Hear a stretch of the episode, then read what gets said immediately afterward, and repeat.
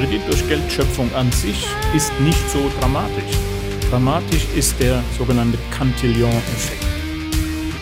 Dann muss ich mir auch bewusst sein, dass auf der anderen Seite Menschen sind, die sozusagen über die Inflation ihr Gespartes verlieren, beziehungsweise ihr Gespartes verliert an Wert. Vielleicht kann Bitcoin das traditionelle Sparbuch ablösen. Ein Bitcoin ist ein 21 Millionstel der Energie in dem stärksten monetären Netzwerk, das jemals gebaut wurde.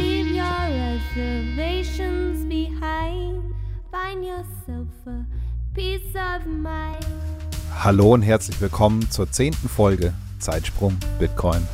Wir sind Patrick, Lea und Tobi. Diese Folge haben wir ohne Tobi aufgenommen, Anfang Mai bei Bitcoin Block München. Wir hatten Joe Martin zu Gast und Leon Wankom. Wir haben Gedanken entwickelt zum Thema Sparen, Geldschöpfung, Bitcoin im Unternehmen und was mit einer Gesellschaft passiert, deren Geld entwertet wird. Heute ist Mittwoch und morgen geht der Bitcoin-Block in Plochingen los. Da habt ihr die Chance, unter anderem auch Leon persönlich kennenzulernen. Am Donnerstag, 3.8. bis Sonntag, 6.8. der zweite Bitcoin-Block in Plochingen im Hotel Princess. Es gibt wieder kostenlose Vorträge, Diskussionen, Workshops, Bringt all eure Precoiner-Freunde und Familien mit. Alle weiteren Infos zum Programm, zu den Aktionen, die wir geplant haben und wie ihr dort übernachten könnt, findet ihr unter hotel.bitcoinblog.study. Falls ihr unseren Podcast noch nicht abonniert habt, tut das bitte jetzt, dann verpasst ihr keine Folge mehr. Wir sind ein Value for Value Podcast, also am besten streamt uns auf einer App wie Breeze oder Fountain oder schickt uns ein paar Sets an unsere Lightning-Adresse, um unsere Arbeit zu unterstützen. Wir freuen uns sehr, sehr darüber. Alle Infos dazu findet ihr auch in den Show Notes. Aber jetzt direkt rein in die Folge. Wir haben wie gesagt live aufgenommen vor Publikum und fangen genau da an, wo Leon und Joe sich vorgestellt haben. Vielen Dank für die Einladung und vielen Dank für die ganze Arbeit, die ihr in dieses äh, Projekt gesteckt habt. Ich bin äh, stolz, Teil davon zu sein, zumindest als Gast in diesem Podcast. Vielen Dank. Äh, für die Zuhörer, für die mich noch nicht kennen, mein Name ist Leon. Ich bin seit zehn Jahren sozusagen ähm, dabei, Bitcoin versuchen zu verstehen. Ich habe ähm, Bitcoin in meinem Philosophiestudium kennengelernt über die österreichische Schule. Das war mein Zugang, insbesondere Mises, und habe die letzten acht Jahre im Immobilien- und Risikokapitalbereich gearbeitet und habe dort dann verstanden, sozusagen, ähm, welche Auswirkungen Bitcoin haben kann, haben wird und hat und habe mich momentan äh, darauf konzentriert, Immobilienstrategien für Bitcoiner beziehungsweise Entschuldigung, äh, Bitcoin-Strategien für Immobilieninvestoren zu entwickeln. Schön, dass du da bist, Leon. Hi. Danke. Ja, ich bin äh, Joe Martin und ich sitze hier im ersten Bitcoin Space Munich und bin fasziniert. Es ist fantastisch geworden. Es ist wahrscheinlich enorm viel Arbeit. Ich hatte ab und zu mal Kontakt mit den Organisatoren und habe deren Sorgen und Ängste und die viele Arbeit auch äh, miterlebt am Rande und muss sagen, es ist großartig geworden. Bin sehr froh, dass ich heute hier sein kann und bin auch gerne hier. Äh, danke auch für die Einladung in den Podcast. Live-Podcast ist was ganz anderes, als man das sonst gewohnt ist. Wir haben vorhin dann erstmal Mikros einstellen müssen und so. Und wenn ich in meinem äh, Homeoffice bin, dann setze ich mich hin und dann ist alles perfekt. Aber wir haben das hier, glaube ich, super gut hingekriegt. Danke auch an euch beide. Habt ihr sehr gut gemacht. Und wir sind noch im Fernsehen, habe ich jetzt gehört. Wir werden live übertragen im Moment. Ähm, Freue ich mich. Und schauen wir mal, was wir heute noch so erleben. Es geht um Bitcoin, habe ich verstanden, oder? Ja, vorhin ist mal am Rande die Diskussion aufgetaucht, ob wir heute über Ethereum oh. sprechen, ob wir das Event hier kapern. Oh. Aber ich glaube, wir haben uns dann schnell geeinigt, dass wir beim einzigen Wahren bleiben. Die Leute gehen uns hier schon die Wände hoch. Wir müssen aufpassen, was wir sagen. Genau. Hi Joe, schön, dass du auch da bist. Schön, dass du gekommen bist. Ich freue mich riesig, dass ihr beide bei uns heute seid. Um diesen Bitcoin-Block, den ersten Bitcoin-Block der Welt einzuweihen. Und wir hoffen, dass viele, viele folgen. Und die nächsten zwei Wochen werden unglaublich spannend. Ähm, für alle, die jetzt tatsächlich schon im Livestream sind, sorry, dass es so lange gedauert hat. Ähm, wir haben noch ein bisschen rumtüfteln müssen. Gut. Aber jetzt läuft's alles. Ich kriege gerade ein gutes Zeichen von der Technik. Es funktioniert. Ähm, Wir freuen uns auf die nächsten zwei Wochen, wir freuen uns aber vor allem jetzt auf das Gespräch mit euch beiden. Ähm, wir haben so ein bisschen darüber gesprochen im Vorfeld, was wir für Parallelen haben, die wir bei euch sehen und worüber wir denken, was wir mit euch sprechen können. Und eine der Sachen ist, dass wir uns festgestellt, wir haben festgestellt, dass ihr beide die Mentalität zwischen Proof of Stake und Proof of Work in einer gewissen Art bearbeitet in der Gesellschaft. Wenn wir für alle, die jetzt noch nicht so viel über Bitcoin wissen, Proof of Work ist das Prinzip hinter Bitcoin, die Art, wie das Netzwerk gesichert wird. Und wir stellen ganz oft fest, dass diese Denkweise auch auf die Leute, die Bitcoin verstehen oder versuchen zu verstehen, es gilt eigentlich für alle Leute, es versuchen zu verstehen, du hast es auch im letzten Podcast so schön gesagt, Leon. Ähm, und wir merken, dass ihr beide in Bereichen beruflich tätig seid, du Leon im, im Investmentbereich und der Joe im Bankenbereich, in dem eigentlich diese Proof-of-Stake-Mentalität herrscht, die Mentalität des, der Fiat-Welt. Und ihr beide seid Vorreiter in dem Bereich und denkt darüber nach, wie kann man umdenken? Wie kann man die Leute dort überzeugen, diese Proof-of-Work-Mentalität zu verstehen?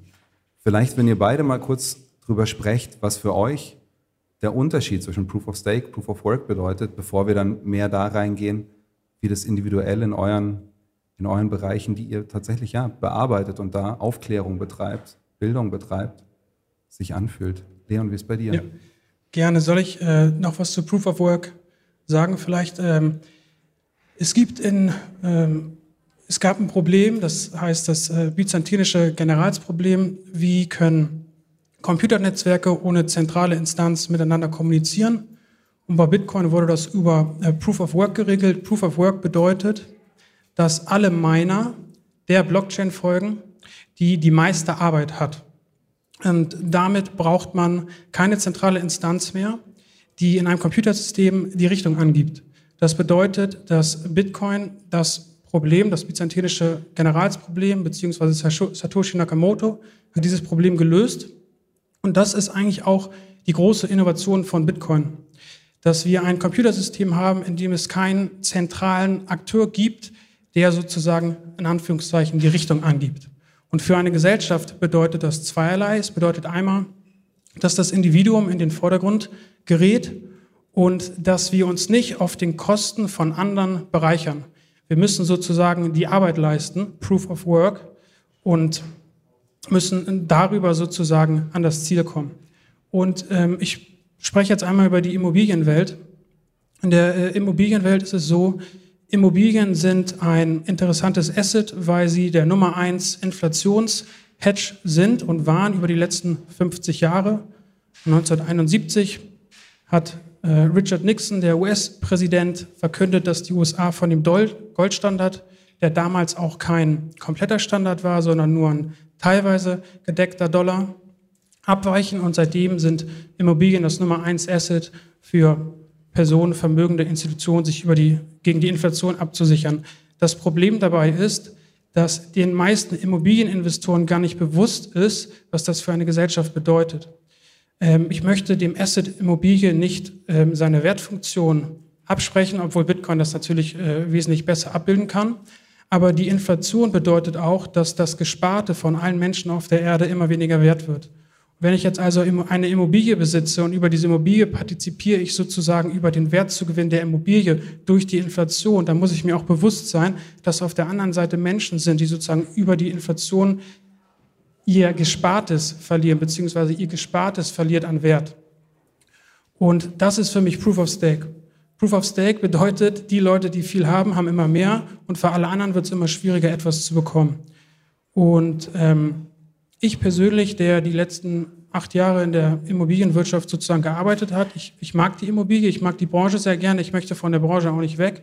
Aber was ich sozusagen in die Branche hereinbringen möchte, ist eine andere Denkweise, und das ist die Bitcoin-Denkweise Proof of Work. Schön. Joe, der Leon hat jetzt gerade darüber gesprochen, über diese zentrale Instanz.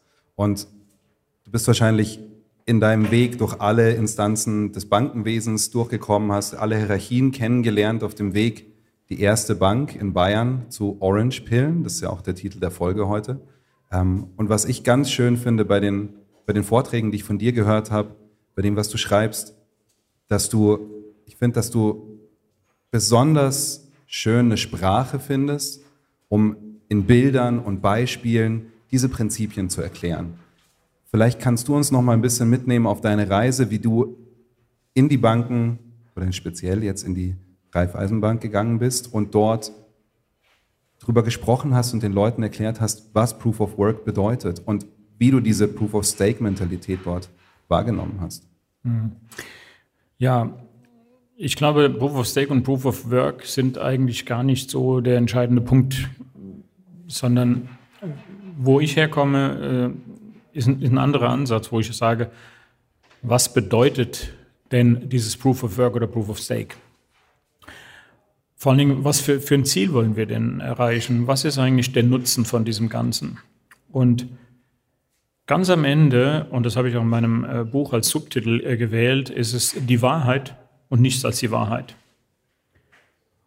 Und ich behaupte das jetzt, und ich könnte es auch beweisen, dass die Bitcoin-Blockchain die erste Methode ist, die die Menschheit jemals hatte, wo wir Daten so abspeichern können, dass sie niemand jemals mehr manipulieren kann.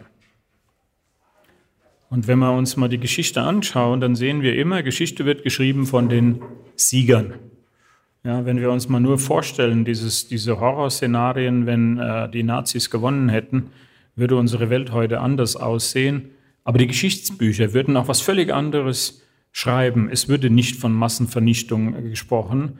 Ähm, die KZs werden verschwiegen, die, alles wäre anders für uns, wo wir einfach zwei Generationen danach leben oder drei Generationen. Und das wäre mit der Bitcoin-Blockchain unmöglich, weil das, was heute in einem Block steht, ist gerade mal noch veränderbar für die nächsten zwei, vielleicht drei Blöcke. Und dann wird es schon fast unmöglich.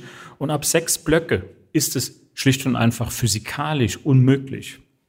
So, das heißt, Proof of Work ist die, der Grund dafür, dass es rein physikalisch unmöglich ist, Daten, die vor sechs Blöcken geschrieben wurden, und das ist gerade mal bei zehn Minuten für eine Stunde. Das heißt, nach einer Stunde habe ich eine finale Sicherheit, eine finale Sicherheit, dass nicht genügend Energie im Universum vorhanden ist, um die Daten, die vor einer Stunde geschrieben wurden, zu verändern. Und das ändert alles. Das ändert komplett alles. Das ist ein Fundament, auf das wir aufbauen können, wo wir auch in 10.000 Jahren, in 100.000 Jahren uns noch darauf verlassen können. Und das ändert auch für die Menschheit alles, weil wir jetzt tatsächlich niemanden mehr haben, der später kommt und sagt, ja, ja, aber das war ganz anders. Nein, es war genau so, wie es in der Bitcoin-Blockchain drin steht. Deswegen sehe ich diese Proof of Work äh, Algorithmus und die physische Leistung, die da rein muss, das ist ja der entscheidende Punkt. Anders als bei Proof of Stake, wo wer die meiste Kohle hat, gewinnt, genauso wie in dem ganz normalen Leben. Ja, wenn du richtig viel Geld hast, kannst du dich immer freikaufen und, und kannst alles bestimmen.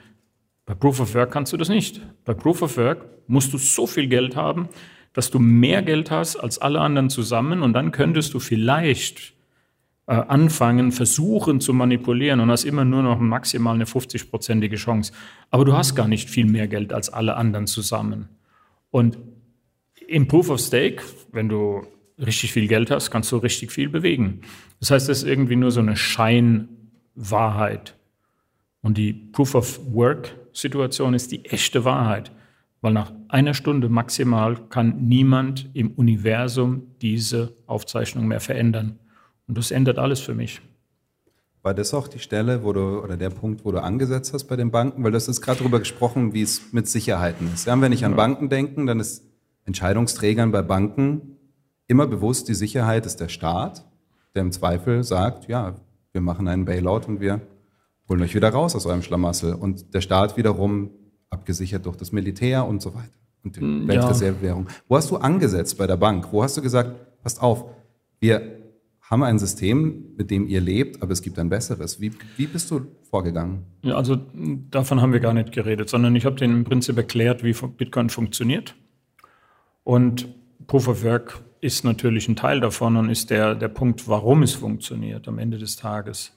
Und ich habe denen auch ganz genau erklärt, was mit Proof of Stake funktioniert, äh, passiert und was mit den anderen Blockchains äh, funktioniert. Und es war, glaube ich, ein entscheidender Punkt, dass die mal verstanden haben, es gibt nur Bitcoin und der Rest ist nichts anderes als das, was ihr schon kennt, auf Steroids. Ja, ob ihr morgen einen windigen Fonds verkauft oder irgendwelche konstruierten Wetten auf Wetten, die man auch dann irgendwie Asset-Backed Security-Dinger nennt oder weiß der Teufel was, das kennt ihr und genau das ist alles, was Krypto ist. Aber Bitcoin ist anders. Und wenn du mal verstanden hast, wie Bitcoin funktioniert, dann fällt es dir als Banker auch leichter zu sagen, das ist etwas, was wir unseren Kunden anbieten können in einer gewissen Struktur. Und von dem anderen lassen wir die Finger davon. Weil der Rest der Welt, der Proof of Stake und Shitcoin-Bereich, jetzt sage ich das böse Wort Shitcoin, ähm, da haben wir als Bank, das wäre ungefähr so, als ob wir tatsächlich irgend so ein, so ein exotisches Derivat verkaufen. Da hat der Kunde zwar die Möglichkeit, unter Umständen mit dem Hebel von viel mehr als bei Bitcoin kurzfristig zu gewinnen, aber der Absturz ist zwingend da. Und ganz am Ende ist der Kunde abhängig von irgendwelchen Leuten, die das Ganze steuern und manipulieren.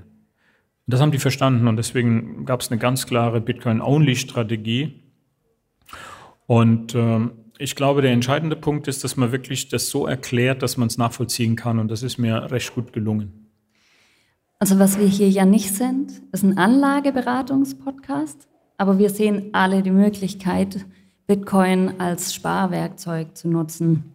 Und Leon, du sagst selber, jeder muss sich selber mit Bitcoin beschäftigen, study Bitcoin, learn Bitcoin. Es ist viel Arbeit, das immer wieder beim Thema Proof of Work. Und jeder muss zur eigenen Schlussfolgerung für sich kommen, ob das für ihn das die richtige Sparmethode ist. Joe, wie löst die Volks- und Reifbank, Raiffeisenbank das? Wie werden Kunden beraten? Und was bedeutet in dem Zusammenhang Eigenverantwortung, Self-Custody, Hot Wallet, Cold Wallet? Ja, das, das war eine der absolut wichtigsten und kritischsten Entscheidungen, die wir treffen mussten, war, wie verwahrt man die äh, Bitcoin äh, der Kunden? Und da gab es eine ganz klare Entscheidung gegen die Verwahrung durch die Bank. Das heißt, es gibt ausschließlich nur die Verwahrung vom Kunden selbst was auch viel mit Regulatorik zu tun hat und mit Lizenzen. In Deutschland ist das sehr, sehr äh, streng geregelt. Ähm, das kam mir zugute, ja, wo die Bank sagt, ja, machen wir vielleicht die Verwahrung. Habe ich gesagt, nein, macht ihr nicht, weil ihr habt gar keine Lizenz. Wo die dann gesagt haben, wir sind eine Vollbank, wir haben eine Vollbanklizenz, wir dürfen alles. Ja, aber keine Bitcoins verwahren. Das dürft ihr nämlich genau nicht. Und das kam mir sehr zugute. Nachdem die dann verstanden haben, was das bedeutet, ist heute jeder der Meinung, äh, man muss die Bitcoin selber auf einer Hardware-Wallet haben. Punkt. Es gibt überhaupt keine andere Diskussion. So, und genau das erklären die auch den Kunden. Und zwar nicht in einem Beratungsgespräch, sondern im Bitcoin-Informationsgespräch. Und dieses Bitcoin-Informationsgespräch ist eine Stunde, die du buchen kannst und die kostet Geld. Und der entscheidende Unterschied ist, wenn du heute zum Banker gehst und sagst, ich habe x Euro, die möchte ich anlegen, dann bekommt er dafür kein Geld. Deswegen muss er irgendwo ja Geld verdienen, indem er dir ein Produkt verkauft, wo er eine Provision bekommt. Jetzt wissen wir aber alle, Bitcoin zahlt niemand Provision. Bitcoin gibt keine Provision. Bitcoin ist niemand, keine zentrale Instanz, die sagt, ich gebe dir dafür was, dass du es empfiehlst. Also müssen die irgendwie anders diese Zeit quasi bezahlt bekommen. Und das ist der Schritt für die Bank gewesen, das erste Mal in der Historie in die Honorarberatung zu gehen. Das, ich finde das total spannend, dass ähm, dafür bezahlt werden soll, dass man beraten wird. Und das ist total legitim mhm. und wichtig, um zu zeigen, dass was du mir als Beratung bist, ist die Zeit wert und ich bezahle dich dafür. Aber das setzt natürlich eine Hemmschwelle voraus. Also da müssen Leute schon mal bereit sein zu sagen, ich nehme Geld in die Hand, um was Neues zu lernen, was mir eigentlich möglicherweise Angst macht. Aber da ist es dann wieder gut, dass es so eine Genossenschaftsbank ist, die halt äh, Frau Müller und Herr Schmidt nutzen von nebenan ja. und nicht irgendein Hedgefonds-Institut. Das ist ein ganz wichtiger Punkt, äh, wenn ich da mal einhaken kann. Mhm. Was die Bank nicht möchte, sind Daytrader oder Zocker. Das ist erstens nicht das, was die Bank will und zweitens auch nicht das, was Bitcoin, wozu Bitcoin genutzt werden sollte und kann. Was dazu kommt, und das ist das, was du gerade gesagt hast, die Bank als Genossenschaftsbank ist ja eine regionale Bank. Da sind jetzt inzwischen die Enkel, die Kunden, weil die gibt es seit 125 Jahren. Und die haben eins, die Leute vertrauen der Bank. Und dieses Vertrauen, da sind die so und sagen, wir verkaufen euch nicht irgendetwas, sondern wir sagen euch, wie es funktioniert. Wir klären euch auf. Wir informieren über Hardware-Wallets, wir informieren über den gesamten Bitcoin-Möglichkeit in einer Stunde.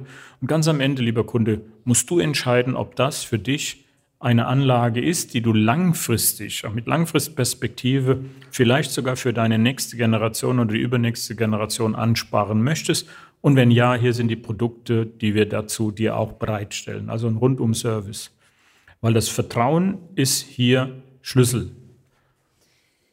Ja, und es ist trotzdem immer noch ähm, nicht einfach, Bitcoin selber zu verwahren. Also ich glaube, es ist ein total guter und richtiger Schritt, dass die Volks- und Raiffeisenbank da eine genaue Anleitung gibt, dass man dafür bezahlt, dass die Zeit wirklich auch ganz ausführlich genutzt wird. Ähm, aber was denkt ihr beide denn? Was ist notwendig, um mehr Leute zu onboarden und eine breitere Adaption voranzutreiben? Welche einfachere Lösungen könnte es denn in Zukunft für die breite Masse geben?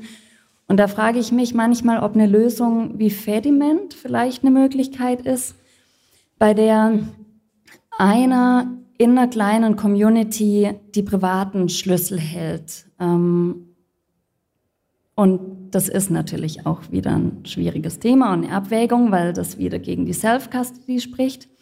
Aber für manche ist es vielleicht schon eine gute Möglichkeit. Was denkt ihr da, darüber? Ja, ich denke, dass dass Fedi eine gute Option sein kann, insbesondere für die ähm, Developing World, also für die sich entwickelten Länder.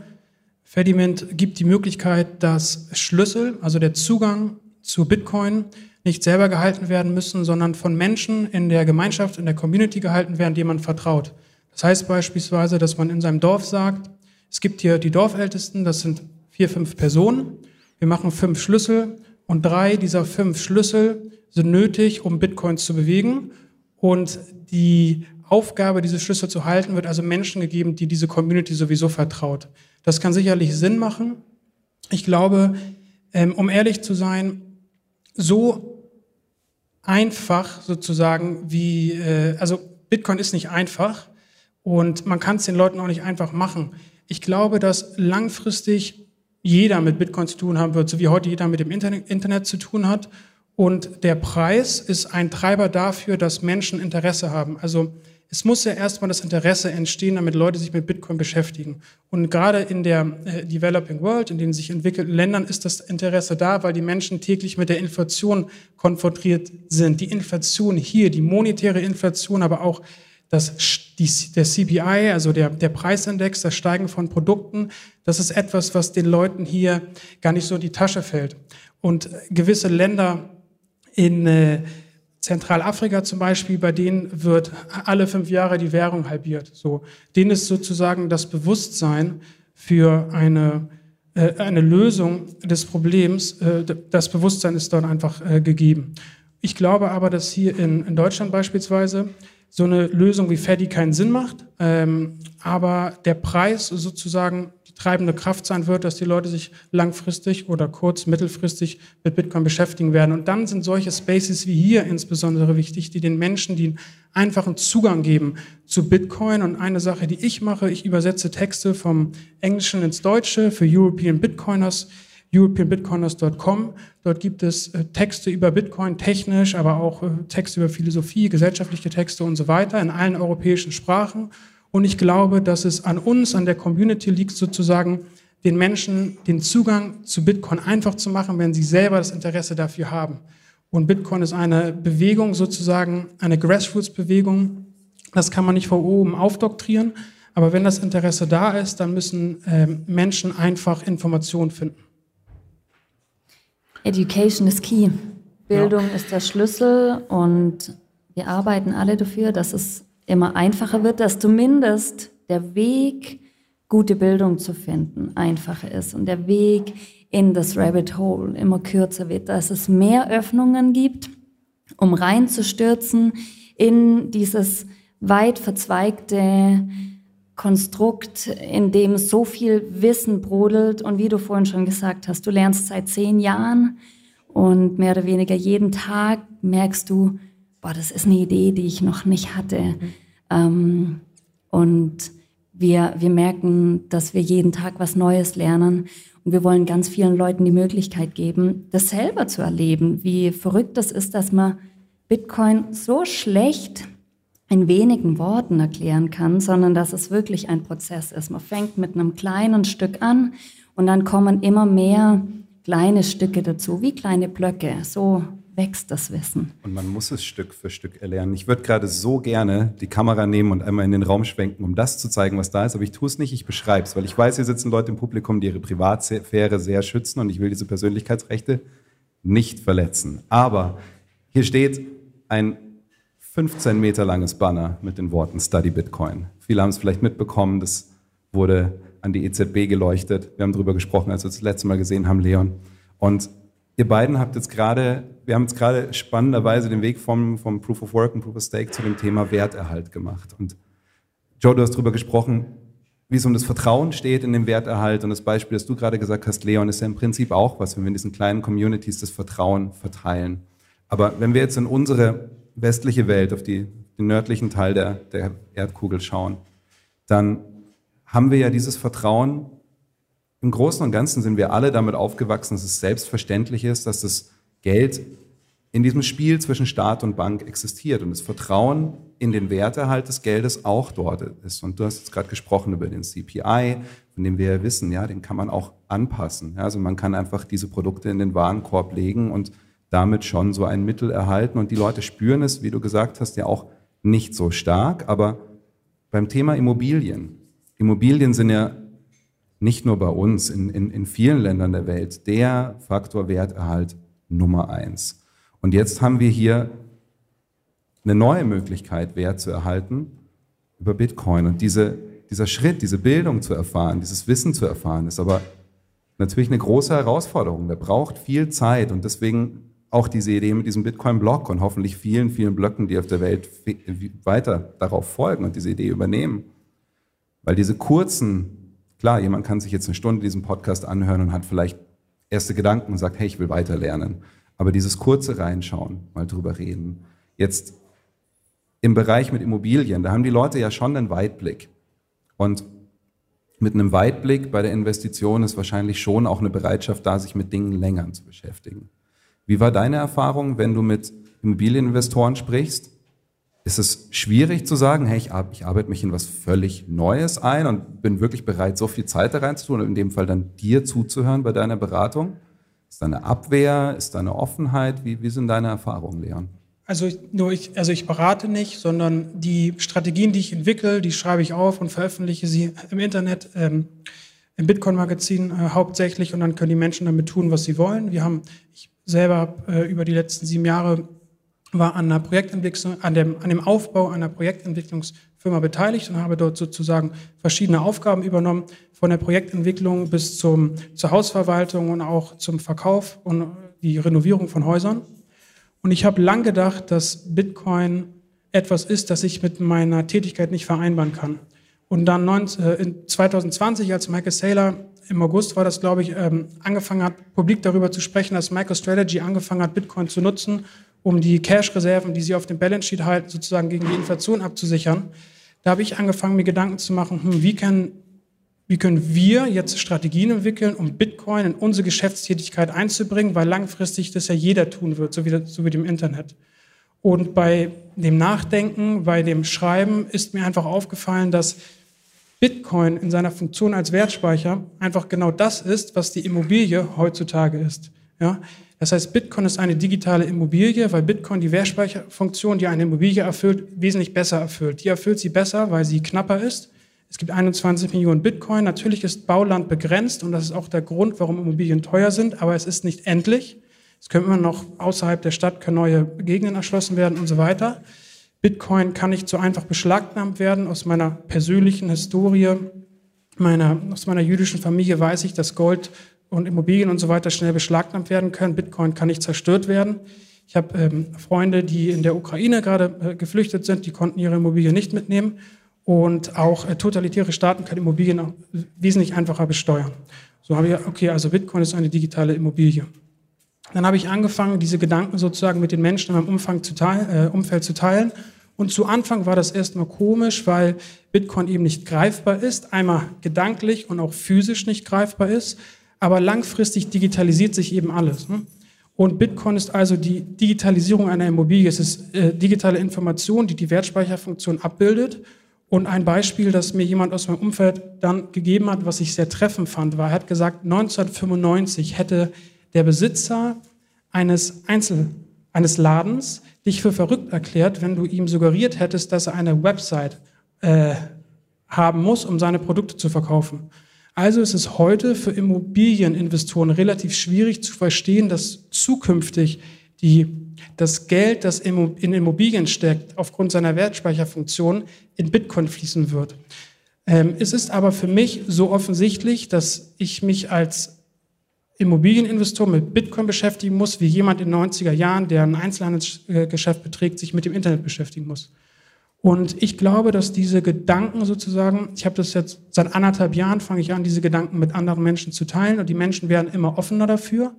Und ich glaube, dass der nächste Bullrun, ja, also alle vier Jahre halbiert sich die Anzahl an Bitcoins, die täglich ähm, gemeint werden kann. Und im April 2024 halbiert die sich von 900 auf 450.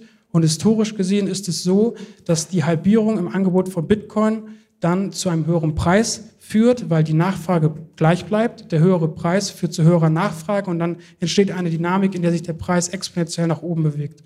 Und da Immobilieninvestoren daran interessiert sind, Geld zu verdienen, wird sich die exponentielle Wertentwicklung von Bitcoin eignen, sozusagen ihnen die Türen zu öffnen, sich mit Bitcoin zu beschäftigen. Und wenn Sie sich anfangen, mit Bitcoin zu beschäftigen, dann fangen, werden Sie Dinge, die Sie kennen, in Frage stellen und ähm, sozusagen dann wird Bitcoin von einer Number Go Up Technology für diese Person zu einer Freedom Go Up Technology. Ich finde es so spannend, dass du gerade über Michael Saylor gesprochen hast, weil während ich die Frage gestellt habe, habe ich an Michael Saylor gedacht. Und für die, die Michael Saylor nicht kennen, Michael Saylor ist der CEO von MicroStrategy, ein Softwareunternehmen, Nasdaq gelistet. Und der hat genau diese Frage sich gestellt, gesagt, wir haben hier ein großes Vermögen, das diese Firma erwirtschaftet hat, und wie erhalten wir das? Und er ist genau diesen Weg gegangen. Er ist alle Klassen durchgegangen. Er hat gesagt, es gibt Gold, es gibt Immobilien und er hat gesehen, dass in der wirtschaftlichen Entwicklung nichts davon ihm diese Sicherheit gibt für den Werterhalt, die er sucht. Und hat auch gemerkt, natürlich, ja, Immobilien Du hast gerade gesagt, klar, man kann immer wieder neue Gebiete erschließen und man kann diese Gebiete werden attraktiver, indem man die Infrastruktur verbessert und dann steigen dort auch wieder die Preise. Aber die Leute, die diese Sachen kaufen, kaufen die in erster Linie auf Kredit. Das ist die gängigste Methode, einen Kredit aufzunehmen, um sich eine Immobilie zu, zu auch für Familien. Ja, und das wird immer schwieriger mit den steigenden Zinsen und all dem. Aber was mich interessieren würde, weil ich weiß, dass ihr beide euch äh, letztes Wochenende auf das Swiss Bitcoin Conf ähm, kennengelernt habt und zusammen auf einer Bootsfahrt wart, habt ihr eben mit euren, mit euren gemeinsamen, ich weiß nicht, die klassische Bitcoin, die klassische Bitcoin-Reise, eine wir, Bootsfahrt. Wir haben ja? unsere äh, Schlüssel verloren, leider. Das, ja. Ja. Habt, ihr, habt ihr beim Schlüssel verlieren, was mir wirklich leid tut? Ja, ich, ich wünsche allen Bodenseetauchern viel Glück. Vielleicht sind Leute vom Bodensee gerade hier. Ähm, nein, aber zurück zu meiner Frage. Habt ihr zufällig über das Thema Kredite gesprochen, wie sich das vielleicht in einer in einer mehr Bitcoin-adaptierten Welt widerspiegeln könnte, weil ich glaube, das Bedürfnis, Kredite aufzunehmen, wird es auch in puncto Investitionen ja, und, und Immobilien und Ähnlichem immer geben. Habt ihr zufällig darüber gesprochen, wie sich das entwickeln könnte, oder habt ihr Gedanken dazu? Ähm, ich habe welche. Also, willst du was sagen? Ja, sag mal. Ganz kurz, ja. Ähm, genau. Also die Immobilie ist halt tatsächlich interessant, weil ich über die Aufnahme von Kredit mit mit 20 Prozent sozusagen Eigenkapital mir ein Asset kaufen kann, was dann sozusagen viermal so viel wert ist wie das Geld, was ich sozusagen in das Geschäft mit reingebracht habe. Und es ist auch, ist auch okay so. Ähm, wenn wir aber Bitcoin haben und damit eine Möglichkeit zu sparen, dann sind wir von den Krediten nicht mehr so abhängig. Und dann können Menschen aufgrund des Ersparten anfangen, sich Dinge zu kaufen. Und das ist wesentlich gesünder für eine Gesellschaft, weil das Problem mit dem Kreditwesen ist, dass ist ja sozusagen das Ersparte, den Wert des Ersparten aller anderen immer verringert, weil über, wenn heute Geld in den Umlauf kommt, dann kommt das ja nicht einfach so in den Umlauf, sondern das Geld kommt über sozusagen die Kreditfunktion in den Umlauf. Das heißt, das ganze Geld, was äh, in den, in den Markt gepumpt wird. Und es ist die letzten fünf Jahre, wo in 80 Prozent, circa 80 Prozent der, äh, der Dollar, die existieren, über Kredite sozusagen in den Markt gepumpt und diese Kredite gehen dann an Immobilieninvestoren und die kaufen damit Immobilien. Und das ist, eine, das ist problematisch, nicht die Aufnahme von Krediten zum Kauf von Immobilien, sondern allgemein die Existenz des Kreditwesens als Schaffung von Geld. Und damit wird das Ersparte aller entwertet und Menschen können sich keine Immobilie mehr kaufen. Und die Immobilie ist sozusagen als, äh, als Wertspeicher ähm, etwas, das man bedingt haben muss, um Vermögen aufzubauen. Man muss zwischen Kredite und Kredite unterscheiden. Also wenn wir jetzt, wir sind hier zu viert und ich möchte mir jetzt was anschaffen, ich weiß, ihr seid auch Bitcoiner und ich kann es mir nicht selber anschaffen. Aber ihr seid bereit, mir bei der Anschaffung zu helfen. Das heißt, ihr leiht mir dann sozusagen die Bitcoins, die ihr habt, damit ich das anschaffen kann. Dabei passieren zwei Dinge. Zum einen müsst ihr mir vertrauen, dass ich was Vernünftiges anschaffe und dass ich es euch auch wieder zurückgebe. Das heißt, wenn ich jetzt irgendeine gute Geschäftsidee habe und sage, ich brauche eine Maschine, damit kann man das und das herstellen, dann bekomme ich Bitcoin in einer Bitcoin-Welt und dann mit diesen Bitcoin, die ich bekomme durch meine Arbeit, kann ich euch dann eure, euren Kredit, ist ja auch ein Kredit, zurückzahlen und ich bin sogar bereit, dafür einen kleinen Zins zu zahlen. So, das wäre dann schon mal eine äh, einfache Möglichkeit, wie ich es trotzdem schaffe, mehr zu investieren, als ich selber habe. Aber ich habe eine Kontrollfunktion, die heute eben bei der klassischen Kreditschöpfung nicht da ist. Nämlich die Kontrollfunktion zum Beispiel, wenn ich sage, ich möchte jetzt eine Sklavenfabrik aufkaufen, würdet ihr mir kein Geld geben. Ja? Oder ich möchte etwas tun, was die Umwelt komplett zerstört, würde ich von euch kein Geld kriegen. Wenn ich aber heute hingehe und gehe zu, habe gute Kontakte zu einer Bank und habe Vermögen, was ich beleihen kann, dann ist die Bank, und ich spreche jetzt nicht von der Volksreifeisenbank Bayern Mitte, sondern von der Bank an sich weltweit, die geben mir dann Geld. Und damit kann ich dann allen möglichen Scheiß anstellen. Ja?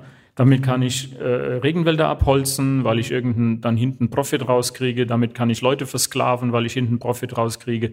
Das ist die Denke. Und die fällt weg. Das heißt, das ist eine andere Art von Kredit. Wir müssen bei Kredit unterscheiden zwischen Kredit, den mir jemand gibt, weil er daran glaubt, oder Kredit, der durch Geldschöpfung wie es heutzutage gang und gäbe ist, entsteht. Und da haben wir nämlich das Hauptproblem. Der Kredit durch Geldschöpfung an sich ist nicht so dramatisch. Dramatisch ist der sogenannte Cantillon-Effekt. Ja, den gibt es schon seit, also diese äh, haben die gefunden irgendwann im 16., 17. Jahrhundert. Und der sagt im Prinzip nichts aus. Ich sage es mal auf Blattdeutsch, der Teufel scheißt auf einen großen Haufen. Immer. Das heißt, ich gehe zur Bank und sage, ich habe hier Immobilienwert von 10 Millionen, die möchte ich beleihen und mit dem Beispiel von Leon, dann kann ich die fünf verfünffachen, verhebeln, dann habe ich 50 Millionen, die ich investieren kann. Die 50 Millionen entstehen out of nowhere, die entstehen aus heißer Luft. Danach habe ich eine Immobilie, die ist 50 Millionen wert, nämlich belegt dadurch, dass ich ja 50 Millionen geliehen habe, plus Marktsteigerung, die ist dann meinetwegen 70 Millionen wert. Und jetzt kann ich daraus schon mal wieder 500 Millionen hebeln. So, aber der normale Angestellte, der normale Arbeitnehmer, der eben keine 10 Millionen, der hat doch keine 500.000er Immobilie. Der hat vielleicht gerade mal seine zweieinhalbtausend Euro netto. Wie in aller Welt soll der denn in der Lage sein, sich was zu leihen? Weil er hat ja gar nichts, was er beleihen kann. Das, was er hat, muss er zum Überleben rein investieren. Und durch diesen Cantillon-Effekt, das bedeutet, das Geld geht immer an die Leute, die am nächsten an der Schöpfung sitzen. Dadurch werden die Reichen immer reicher und die Armen bleiben da, wo sie sind. Und das ist unser Problem. Das ist das Problem dieses Systems, wo Geld aus dem Nichts geschaffen wird. Und genau, weil du brauchst ja keine Energie reinstecken. Der Banker drückt auf den Knopf und sind 5 Millionen oder 50 Milliarden oder der Doppelwumms entstanden. Bei Bitcoin entstehen keine neuen Bitcoins out of nowhere, sondern musst du richtig Arbeit reinstecken, da musst du investieren, da musst du Maschinen laufen, da musst du Strom oder Energie erzeugen, bezahlen. Äh, und dann bist du im Wettbewerb. Das heißt, da ist niemand, der mal zack macht. So, eine andere Sache noch äh, äh, am Ende meiner kleinen Ausführung, was Leon vorhin zu Immobilien gesagt hat. Es gibt noch einen ganz anderen Aspekt, den ich ganz am Anfang genannt hatte, und zwar die Wahrheit und nichts als die Wahrheit. Wir haben in Deutschland das Immobilienproblem nicht so gravierend, weil wir haben Grundbuch, ein Grundbuchamt, was ziemlich gut äh, funktioniert. Aber wenn du in andere Länder gehst, und das fängt schon in den USA an, da ist noch lange nicht sicher, wem dieses Haus gehört, wem diese Immobilie gehört. Die haben dann Titles, nennen die das, und dann muss geklärt werden, ist der Titel sauber, wem gehört denn der überhaupt? Und ich glaube, in fast 30 Prozent aller Fälle ist eine Übertragung, naja, so nicht hundertprozentig sicher, weil irgendwas ist immer unklar. Ne? Und wenn du dann in andere Länder gehst, dann hast du eben auch je immer mehr Unsicherheiten, weil du weißt nicht, wer verkauft dir das Ding, gehört es dem wirklich? Da gibt es keine Systeme. Der große Unterschied zur Bitcoin-Blockchain nach spätestens 60 Minuten ist es unveränderlich für alle Zeiten stets in der Bitcoin-Blockchain und kann immer, immer, immer nachvollzogen werden. So, was bedeutet das? Das bedeutet auch, der Betrug ist nicht mehr möglich. Weil wenn du mir was verkaufen willst, dann schaue ich eine Blockchain, eine Bitcoin-Blockchain nach und wenn du dann die Schlüssel dazu hast, dann kannst du mir es verkaufen. Wenn du die Schlüssel dazu nicht hast, kannst du mich nicht mehr betrügen. Großer Unterschied. Und das ist auch etwas, was für Immobilien, überhaupt für Investitionen und für den Eigentumsnachweis, glaube ich, unglaublich wichtig ist.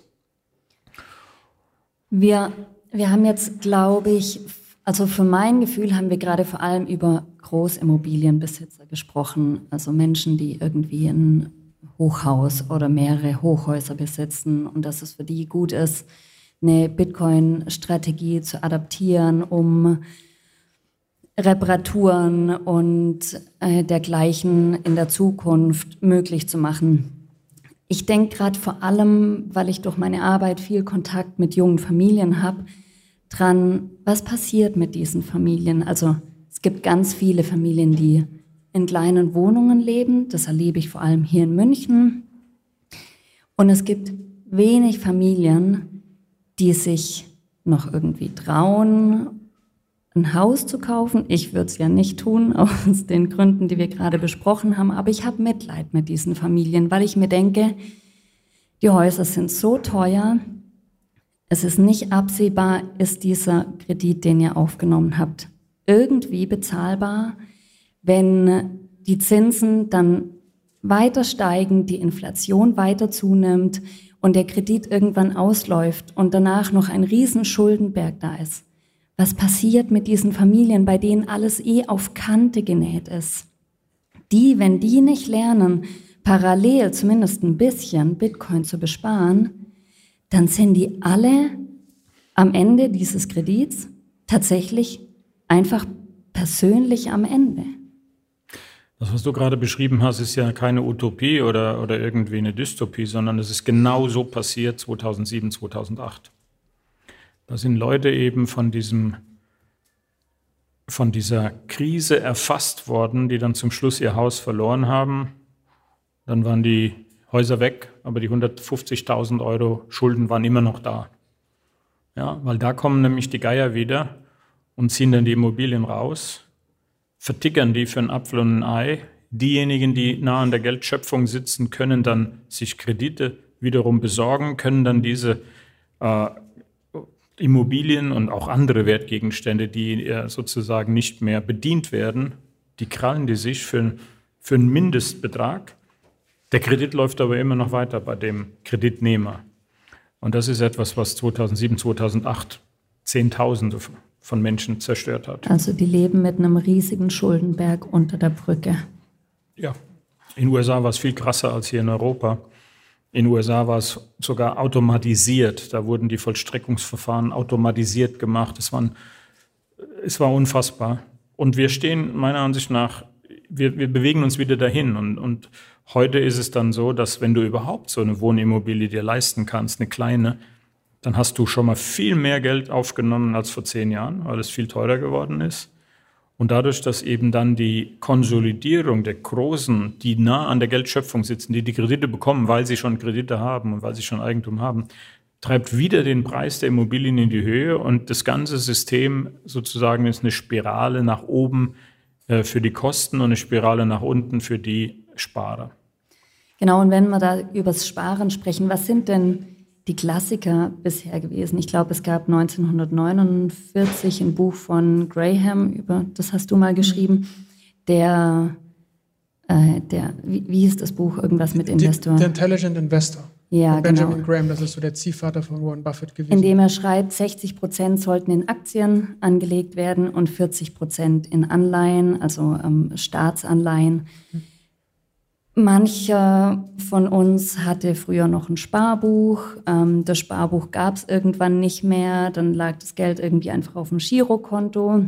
Manche haben ein bisschen Gold, weil man Gold auch in relativ kleiner Menge kaufen kann. Ähm, was, also genau, und Gold gibt es schon seit vielen tausend Jahren. Es ist sehr stabil. Ist Bitcoin auch ähnlich stabil? Kann man das jetzt schon sagen? Ist es antifragil? Ich, ich beantworte deine Frage. Ich würde gerne einmal noch an das, was Joe Knüpp, äh, gesagt hat, anknüpfen, weil ich die Aussage sehr gut fand. Und ich möchte noch einmal was äh, sozusagen in Gedanken in, den Raum werfen. Folgendes. Immobilien sind nicht nur der Nummer eins Wertspeicher in der Welt. 67 Prozent des weltweiten Vermögens stecken in Immobilien. Es ist auch die Nummer eins Sicherheit, die von Banken akzeptiert wird, um Kredite zu vergeben.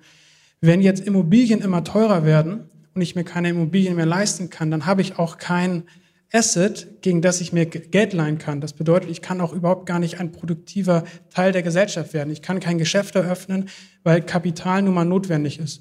Das bedeutet, über die Verteuerung von Immobilien werden Menschen komplett an der Wertschöpfungskette ausgeschlossen und können überhaupt kein Vermögen mehr aufbauen. Ne? Und, Bitcoin ist viel zugänglicher. Also in Hamburg zum Beispiel weiß ich, dass in der Peripherie von Hamburg konnte man für 25.000 Mark in den 90er Jahren noch Wohnungen kaufen. So. Heute kann ich in Hamburg unter 250.000 Euro mir überhaupt nichts mehr kaufen. So. Das bedeutet, ich bin, wenn ich nicht schon Immobilien erbe, total ausgeschlossen sozusagen äh, von der Gesellschaft. Jetzt ist es so, dass Staatsanleihen insbesondere und eigentlich jedes Asset, was an eine Fiat-Währung gebunden ist, die monetäre Inflation ausperformen muss, damit ich überhaupt was davon habe. Und insbesondere eine Staatsanleihe, die an sich eigentlich schon fragwürdig ist. Die ersten Staatsanleihen wurden von den Deutschen, von den Engländern herausgegeben, um Krieg zu finanzieren. Also sozusagen das System an sich sollte man schon mal hinterfragen. Aber es ist auch so, dass seit 2008 die US-Staatsanleihen weniger, ähm, weniger ähm, äh, Zinsen, äh, Rendite zahlen als die monetäre Inflation. Das heißt, wenn ich also eine Staatsanleihe besitze, verbrenne ich eigentlich Geld. Ich bin zwar in dem bestehenden traditionellen Fiat-System und mental glaube ich vielleicht, dass ich mit fünf Prozent im Jahr sozusagen, das ist ja damals, was Benjamin Graham gesagt hat, also dieses Buch The Intelligent Investor, das hat mich tatsächlich auch sehr beeinflusst in meiner Jugend.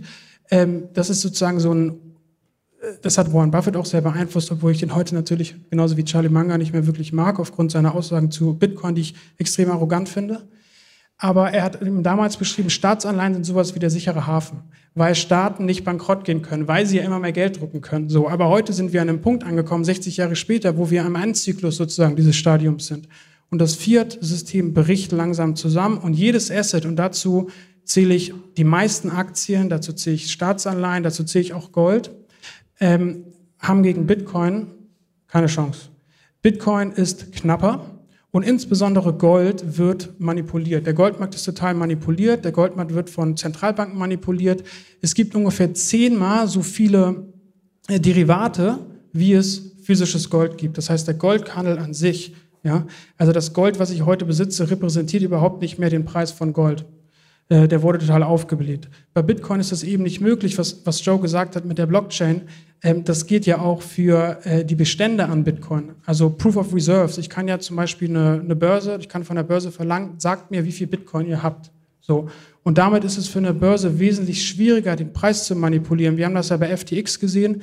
Ich kenne die genauen Zahlen nicht. Ich glaube, die hatten nur ein Fünftel der Bitcoin, die sie behauptet haben zu haben. Und die wurden aufgrund der wunderschönen Volatilität von Bitcoin dann auch schnell bloßgestellt. Also bei Bitcoin ist es natürlich so, dass man einen längeren Zeithorizont haben muss. Das ist aber an sich auch nichts Schlimmes. In unserer Gesellschaft leben wir nur so schnelllebig, dass wir Probleme haben, diesen langen Zeithorizont anzunehmen. Das sieht man beispielsweise in den Quartalberichten von, von Unternehmen. Es gibt Unternehmen, die sind darauf getrimmt, jedes Quartal zu wachsen. Das muss man sich mal vorstellen. Das ist wirklich verrückt. Ja? Also bei Bitcoin, wenn man einen Zeithorizont hat von zehn Jahren, wie man bei einer Immobilie auch haben sollte, dann macht die Volatilität eigentlich keine Probleme. Die Volatilität ist etwas Schönes, etwas Natürliches, was in der Natur auch so gegeben ist. Ein Tier beispielsweise, wenn es verletzt ist, zieht sich in die Höhle zurück und dann geht es wieder auf die Jagd. Oder ein Sprinter, Usain Bolt, der ist bekannt dafür, dass der immer auf Peak performt. Das heißt, er macht dann eine Olympiade, da performt er auf Peak dann verletzt er sich oder er, er ruht sich aus. Und diese natürliche Funktion in den Märkten wird von den Staaten ausgebremst, weil es zeigt, dass sie fast bankrott sind. Also jedes Mal, wenn der Markt sich nach unten bewegt und die Probleme in dem bestehenden Finanzsystem deutlich werden, 2008 war das ja ganz krass so, dann mhm. fängt der Staat an, Geld zu drücken, um ein kaputtes System am Leben zu erhalten. Und das ist in der Privatwirtschaft äh, wäre das kriminell. Und ähm, das ist es auch, ja. Ich will da gerne den Joe noch mal was fragen, weil du vorhin auch schon über 2007, 2008 gesprochen hast. Weil so wie Usain Bolt sehe ich das gesamte Finanzsystem gerade als gewaltig verletzt. Ja, also diese Olympiade, in der es gut funktioniert hat, die ist rum. Und was ich interessant finde, ich verstehe davon viel zu wenig. Ja, mich, mich interessiert es ja auch nicht. Ich bin ja Sparer in einem konservativen Asset Bitcoin. Deswegen schaue ich mir aber Interesse halber manchmal, weil ich so ein bisschen verstehen will, wie diese Wirtschaft, diese verletzte, vielleicht sterbende Art, mit Geld zu wirtschaften, ähm, sich entwickelt, schaue ich mir manchmal gern die 10-Jahres-Staatsanleihen an. Und du hast ja auch gerade von dem 10-Jahres-Zeithorizont bei Bitcoin gesprochen. Und die 10-Jahres-Staatsanleihen sind ja eigentlich genau dieser sichere Hafen. Ich sage, ja, diesen Staat gibt es in zehn Jahren noch. Und da ist mir aufgefallen, im Herbst letzten Jahres und dann auch so in den Dezember rein, da gab es einzelne Tage, das sind die, die 10-Jahres-Staatseinleihen, ähm, zum Beispiel in Großbritannien, an einem Tag um, um 8, 7, 8 Prozent hochgegangen. Also im Prinzip das Interesse war nicht hoch genug. Also man musste den Leuten mehr Rendite versprechen, dass diese Zinsen so hochgegangen sind, dass überhaupt Leute sich für diese Staatsanleihen interessieren. Das heißt, dieser sichere Hafen ist bei den Leuten nicht mehr in diesem sicheren Bild. Und Joe, du, du hast jetzt die Volks- und Raiffeisenbank äh, Bayern Mitte, die in, in, Ingolstadt ist, aber soweit ich weiß, kann da auch jeder, der will, ein Konto öffnen, muss nicht dort irgendwie einen Wohnsitz haben. Ja. Und du hast mit denen gesprochen, ist denen natürlich bewusst, dass diese diese Schöpfung, von der gesprochen hast, das Buchgeld, dieses Geld aus dem Nichts erschaffen, wie du es genannt hast, das ist ja auch ein Geschäftsmodell der Banken. Und die, vielleicht die Weitsicht der Bank, die du beraten hast, dass die vielleicht gesehen haben, wir sind auf dem Weg in eine, in eine, in eine mögliche oder wahrscheinliche Rezession. Wir können das nicht mehr so weiter fortführen. War das vielleicht auch da ein Faktor zu sagen, so ja, vielleicht muss man als Bank auch grundlegend umdenken und da Vorreiter sein? Nee, überhaupt nicht. Okay. Also wir dürfen, wir müssen immer aufpassen, dass wir das, was wir tun, nicht überbewerten. Ja, die Bitcoin-Bubble ist super, super, super, super, super klein. Ja, darüber, wo wir uns Gedanken machen, wir sind vielleicht ein Tropfen im Pazifik. Ja. Wenn man natürlich in dieser Bubble ist, wo wir sind, dann denkt man natürlich viel größer, die ist viel größer. In Wirklichkeit sind wir komplett bedeutungslos noch. Das wird sich wahrscheinlich ändern irgendwann, aber im Moment ist es so. Nein, die Bank hat ganz einfach einen Ansatz gewählt und der ist auch richtig, dass sie sagen, wenn ein Kunde zu uns kommt, wir beraten und helfen unseren Kunden in finanziellen Angelegenheiten. Also du sagst, es ist im Prinzip kein kein grundlegendes Umdenken bisher. Es ist so ein Zusatzangebot, ja. das man den Kunden bietet. Man bleibt schon. Vollständig, ja. Damit okay. man vollständig den Kunden beraten kann und äh, dem helfen kann. Aber es ist kein äh, fundamentales Umdenken. Das wird doch keiner haben. Wir werden auch, und da müssen wir uns auch alle mal von äh, verabschieden, es wird keine Hyper-Bitcoinization geben in den nächsten 50 oder 100 Jahren. Es sei denn, es passiert irgendwas ganz Dramatisches. Sondern wir können nur mithelfen, dass Bitcoin eine Asset-Klasse wird, wie man es im Bankerdeutsch sagen würde, die geschätzt wird und die eine Daseinsberechtigung hat, wo die Leute auch differenzieren können zwischen Bitcoin und Shitcoins. Und es wird immer welche geben, die werden auf Shitcoins reinfallen und es wird immer welche Abzocker geben.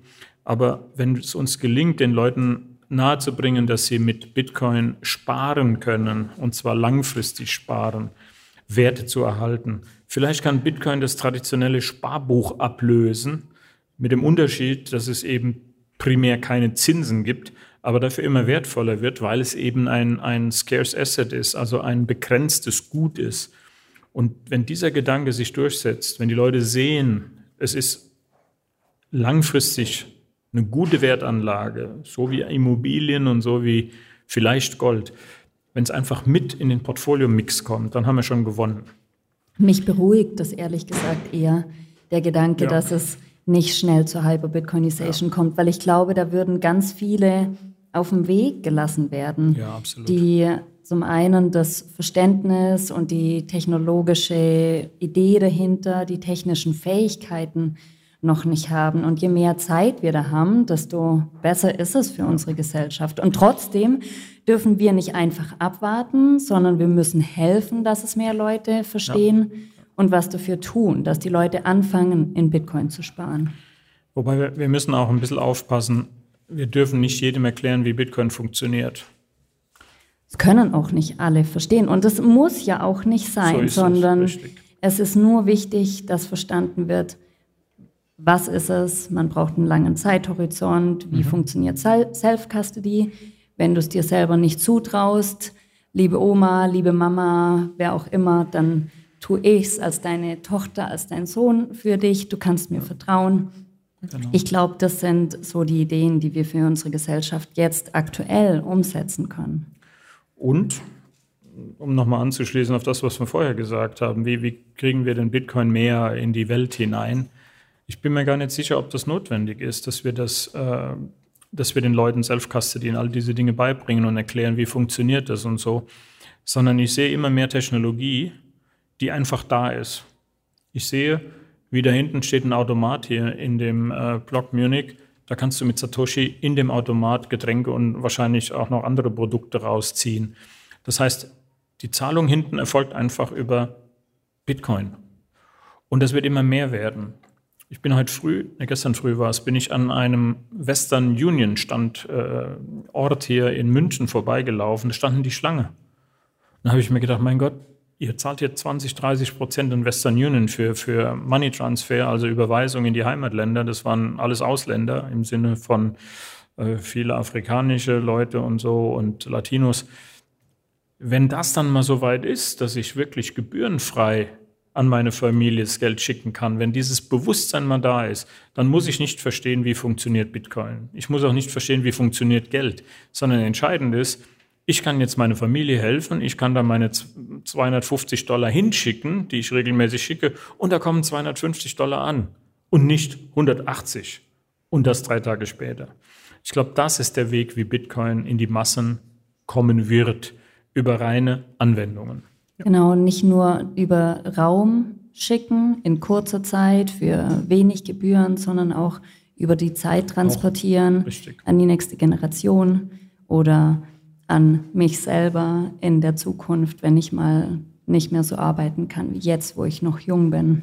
Ich hab, darf ich einmal an ja, Joe, anknüpfen, insbesondere was Immobilieninvestoren ähm, interessiert. Die, die Zinsen ändern sich ja mittlerweile mit dem Wetter und man kann auch überhaupt gar nicht nachvollziehen, Wieso?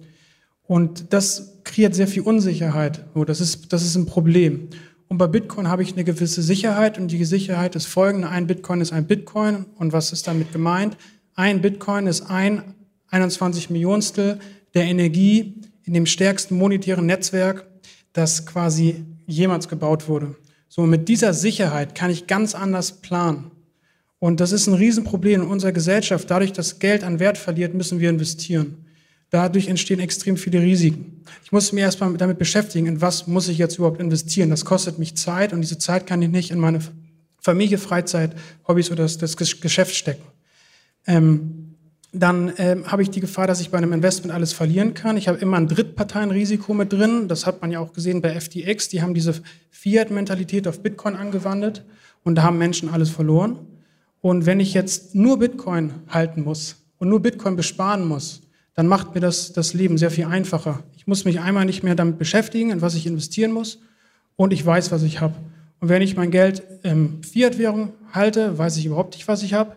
Wenn ich mein Geld investiere, verliere ich Zeit und schaffe Risiko. Und das ist sozusagen auch eine Thematik, äh, über die ich versuche, Bitcoin-Immobilieninvestoren näher zu bringen und ähm, verständlich zu machen, dass Bitcoin ähm, eine gewisse äh, Planbarkeit sozusagen mit sich bringt. Da entsteht gerade in meinem Kopf ein Gedanke. Als Hebamme ist es total wichtig, die Frauen zu unterstützen, ihren Babys eine Sicherheit zu geben. Also diese, diese Grundsicherheit, das Leben ist gut. Ich sorge für dich, ich halte dich, ich trage dich, wenn es dir nicht gut geht. Ich gebe dir Wärme, ich gebe dir was zum Essen und so weiter und so fort. Und das machen wir irgendwie für unsere Kinder, so gut wir eben können. Und dann werden wir selber erwachsen und dann hört das auf. Weil wir dann arbeiten müssen, immer mehr arbeiten, nicht wissen, woher kommt unsere Sicherheit, keine Sicherheit mehr haben. Und Bitcoin kann das vielleicht ändern. Absolut. Und ich bin der Meinung, Joe, das warst du, der, das, äh, der mich auf die Idee gebracht hat, beziehungsweise die Idee hatte. Und das ist die Idee, stell dir vor, du gibst jedem Kind bei der Geburt ein paar Satoshis mit. Und was bei Bitcoin ja der Fall ist, Bitcoin fungiert als so eine Art Batterie, in der die Wirtschaftsleistung aller, die Bitcoin nutzen, um Werte zu sparen und um, und, um Zahlungen äh, auszuführen und so weiter, gespeichert wird. Und wenn ich jetzt also geboren werde und ich habe, kriege ein paar Satoshis und dann bin ich 18, dann habe ich äh, das nötige Kapital und ein produktives Mitglied der Gesellschaft zu werden. Und in, in einem jetzigen System ist es genau andersrum. Ich verschuldige mich immer mehr. Ich verschulde mich immer mehr. Ich habe in England studiert und in England war es so, da sind Leute mit 23 aus dem Studium gegangen und die hatten, also die hatten so viel Schulden, dass die so viel Angst vor der Zukunft hatten, dass die teilweise gelebt waren. Die konnten gar nicht arbeiten. Und das ist eben der Unterschied zwischen Bitcoin und dem bestehenden System. Bitcoin bedeutet für mich und auch für die anderen Bitcoiner, die ich kennengelernt habe, Optimismus, weil ich weiß, in der Zukunft habe ich mehr als heute. Weil Bitcoin disinflationär ist, es gibt immer weniger Bitcoin und aufgrund der überragenden monetären Eigenschaften von Bitcoin, die sich vor allen Dingen auf die, nicht nur, aber vor allen Dingen auf die Wertspeicherfunktion und die Tragbarkeit über, über Raum, die es bei Gold beispielsweise, dem traditionellen Wertspeicher, äh, nicht gibt. Dadurch entsteht ein Optimismus und dieser Optimismus kann eine Gesellschaft extrem positiv verändern. Ich, freue mich auch, diesen Optimismus jetzt hier zwei Wochen zu erleben. Ja, aber du hast gerade gesagt, wir sind ein winziger Tropfen im Pazifik und das stimmt und das sehe ich auch so und auch was eine Hyper-Bitcoinization angeht, ich bin auch hoffnungsvoll, dass das nicht passiert, weil dann geht es zwar diesem Tropfen wahnsinnig gut, aber ich will nicht das Leid um mich herum sehen, das dann dadurch entstehen würde für die Menschen, die dann in eine Hyperinflation kommen würden und völlig jeden Wert verlieren würden. Aber jetzt haben wir vorhin über den, über den Raum gesprochen, also die, den, über die, nein, wir haben über die Zeit gesprochen, wie wir Wert über die Zeit transportieren. Du hast aber den Raum angesprochen, John. Das ist ja das, worum es jetzt hier auch zwei Wochen geht. Und hier sind Leute zu Besuch, die gerade sich einfach, wir hatten gestern ein Soft-Opening mit der Münchner Community und heute haben wir noch ganz viel rumgeräumt, aber ich habe gerade diese Begeisterung und diese Freude gesehen von Leuten, die ja wirklich sagen, hey, diese Bitcoin, ich habe schon einen hohen Zeithorizont mit denen, ich will die eigentlich nicht hergeben. Aber hier ist gerade schon in diesem, in diesem ersten kleinen Bitcoin-Block, ist gerade schon so eine Energie, dass die Leute total Lust haben, die auszutauschen für alles Mögliche. Ich habe gestern QR-Codes gesehen, die hin und her gegeben wurden an Leute, die zum ersten Mal Bitcoin in Berührung kommen. Und Vielleicht kann das auch ein, ein, Weg sein und ich will auch gerne langsam ähm, den, den Raum öffnen für Fragen aus dem Publikum. Ich weiß, manche Leute sind ja extra schon, schon weit angereist, um einen Tag früher da zu sein für unsere Eröffnung morgen. Ähm, was, was glaubt ihr denn oder wo seht ihr irgendwie vielleicht auch den, den Wert dessen, dass wir hier vorleben, Bitcoin auch wirklich im Alltag zu nutzen. Für einen Candy Grabber, für die Snackmaschine, für unseren äh, Barista, der hier extra eine, eine Ape ähm, nach München gefahren hat, um hier Kaffee, und das übrigens zum ersten Mal Janine, macht. Ja, die Janine, die, die den Satoshi Store betreibt. Und das einfach ganz viel auch wenn hier Leute sind, die schon Erfahrung mit Bitcoin haben, unser Barista lernt das gerade selbst neu und, und fängt, lässt sich da total drauf ein. Hier hat ein Dönerladen sich entschieden, jetzt Satoshis anzunehmen für den Döner. Auch wenn er gerade sagt, er macht es momentan noch uns zuliebe, hat er heute gesagt, heute hat er damit angefangen. Ich bin gespannt, was er in zwei Wochen sagt. Ja, also, und da ist so mein Gedanke und, und die Frage gerne auch an alle oder wenn noch Fragen von euch kommen, an die beiden. Was können wir hier vorleben in den nächsten zwei Wochen? Was können wir machen damit, dass wir Bitcoin jetzt einfach mal benutzen und auch diesen Bitcoin ja durch den, durch den Raum hier bewegen. Also vielleicht noch mal ganz kurz äh, zu dem Tropfen in, im Pazifik. Ähm, der ist trotzdem wichtig. Der ganze Pazifik besteht aus Tropfen. Und je mehr Tropfen wir da reinbringen, desto besser wird es für uns alle, weil wir haben den qualitativ hochwertigsten Tropfen, sage ich mal. Ne? Also lasst euch nicht davon abschrecken, dass ich sage, das ist nur ein Tropfen im Pazifik, sondern es ist ein wichtiger Tropfen. Und, und genau so ein Raum wie hier, das Konzept, die Idee, einfach mal rauszugehen und den Menschen zu sagen, hey, komm mal rein, äh, lern was, schau dir das mal an, ist doch riesig. Ist eine fantastische Idee, ähm, weil was hast du denn sonst? Sonst hast du eben Podcast, ja, elektronisch, dann hast du Videos, YouTube, elektronisch. So, und dann hast du Messen, also Konferenzen, da treffen sich die Bitcoiner da könnten auch äh, normale Menschen, sage ich mal, also der Mensch, der jetzt noch nichts mit Bitcoin zu tun hatte, vorbeikommen. Aber hier ist was anderes. Hier ist mitten in einem Einkaufszentrum, wo die Leute drüben bei, keine Ahnung, Lidl und, und alle möglichen Läden laufen, plötzlich stehen die vor Bitcoin. Das finde ich großartig. Ne? Und ich werde auch immer wieder kommen. Ich habe auch schon Leuten gesagt, ich soll mitkommen. Also es ist so eine Art Treffpunkt in der Anführungszeichen normalen Welt. Und das finde ich großartig. Und das, das hilft. Dadurch wird der Tropfen wieder ein Stück größer, dadurch wird der Tropfen wieder ein Stück bedeutungsvoller. Und ich wünsche mir auch, dass wir viele, viele, viele dieser ja, physischen Bitcoin-Blöcke sehen, wo ihr den Grundstein, den ersten Bitcoin-Block ähm, gelegt habt. Und ich hoffe, ihr habt auch die Blockzeit notiert. Ja, Ehrlich gesagt nicht. Wenn nicht, wäre da jetzt ein, äh, morgen früh vielleicht bei Öffnung wäre ein ganz guter Zeitpunkt. Das machen wir morgen. Ähm, du hast es gerade so schön zusammengefasst, weil jetzt sind wir wirklich da, was wir die nächsten zwei machen können. Und unser kleiner Tropfen, auch wenn er eckig ist und ein Block ist, jetzt wollen wir die Leute her hören, ein bisschen oder vielleicht Fragen hören von den Leuten, die hierher gekommen sind, um ein Teil dessen zu sein. Wer hatte eine Frage an den Joe oder an den Leon? Ihr könnt sie einfach so stellen. Oder, oder hier vorkommen wer möchte, und ins Mikro sprechen, kommen. dann wird es aufgenommen, das wäre besser. Du, sag's doch einfach mal und wenn man es nicht hört, wenn ich es im Kopfhörer nicht höre. Das ist keine Frage, aber ich möchte nur in den Raum schmeißen. Bitcoin, äh, das, das Ganze wächst exponentiell. Und wenn wir ein Prozent, ein Prozent äh, erreicht haben, dann, dann haben wir schon gewonnen. Dann haben wir schon gewonnen. Dann reicht der eine Tropfen, wenn der Tropfen das eine Prozent macht. Was verstehst du unter gewonnen? wenn, wenn, die, wenn, die, wenn die Leute kapieren, dass das Bitcoin das richtige Geld ist, dann, dann, dann kann es nur noch vorwärts gehen. Ja, ich persönlich meine, jedem, den wir Bitcoin näher bringen und der damit seine Zukunft absichern kann, jeder Einzelne ist ein Gewinn. Ich will gar nicht alle, sondern ich freue mich über jeden Einzelnen, den wir kriegen. Und das ist unser Job, den wir, glaube ich, tun müssen, wo wir Stück für Stück weitergehen müssen. Und die, die wir denen wir helfen, die gehen weiter zu den nächsten. Und dann kommen wir, diese exponentielle Geschichte. Aber lass uns nicht warten, bis alle das Bitcoin verstehen, sondern lass uns freuen über jeden Einzelnen, den wir da haben. Ne? Ich finde es total schön, dass du sagst, über jeden Einzelnen sollen wir uns freuen. Und mit der Mentalität bin ich dran gegangen, die Arbeit hier zu machen. Ich habe mir gedacht, wenn wir schaffen, einen einzigen zu Orange pillen, hat sich's gelohnt. Weil vielleicht schafft der wieder jemanden zu Orange Pillen und der wieder jemand und so weiter. Das wirklich dieser Gedanke an den einen einzigen, den wir schaffen, zu überzeugen, Bitcoin zu lernen, der hat mich motiviert. Und wir bringen die Adaption voran durch Kunst, das, was wir hier an der Wand sehen, durch deine Musik. Ich sehe den Podcast auch als eine Art von Kunstform durch Bildung im Bankenbereich, im Immobilienbereich. Es gibt so viele Arten, Bitcoin beizubringen und näher zu bringen. Lasst uns nicht aufhören, immer neue Ideen zu entwickeln.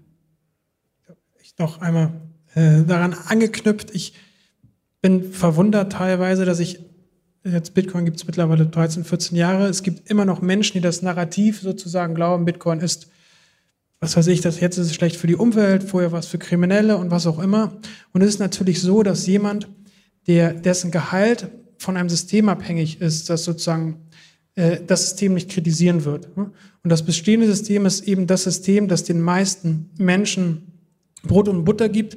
Es ist so, dass in, äh, in Deutschland, glaube ich, ist es so, dass die, der Wirtschaftszweig, ne, der in den letzten Jahren am stärksten mitgestiegen ist, ist die Bürokratie.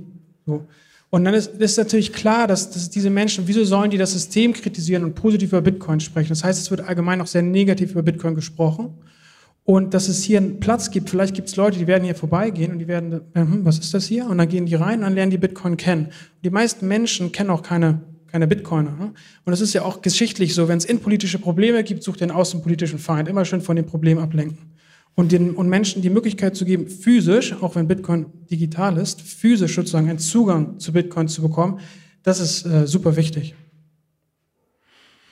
Ich will nochmal äh, dazu sagen, äh, die Menschen, die hier kommen und wenn der Leon da ist, so wie heute, und die, die im Video das jetzt live sehen oder später in der Aufzeichnung, die haben auch die große Chance, den Erfinder von Bitcoin, Satoshi Nakamoto, selber kennenzulernen, weil Leon hat das T-Shirt mit Satoshi Nakamoto und äh, er ist Satoshi Nakamoto, also noch eine Seitennotiz, wenn jemand kennenlernen will, dann ist das hier der ist Platz hier, hier hinkommen, physisch. Da, da, brauchen wir noch eine Seitennote. Wenn wir schon mal wirklich live aufnehmen, dann ähm, einer der, der frühesten Wegbegleiter von Satoshi Nakamoto, Hal Finney, hätte heute seinen Geburtstag so gefeiert. Oh, wow, Herzlichen okay. Glückwunsch. Okay. Aber ehrlich gesagt, Leon, ich bin froh, dass du nicht Satoshi bist, sondern dass wir alle einfach nicht wissen, wer es ist, dass er einfach verschwunden Absolut. ist. Das ist ein ganz wichtiger Punkt für Bitcoin, dass es nicht diese eine zentrale Person gibt. Und das ist auch was, was uns ganz wichtig ist im Podcast, dass die Bildung nicht personenbezogen sein sollte, sondern dezentral über viele Personen, viele Wissensquellen.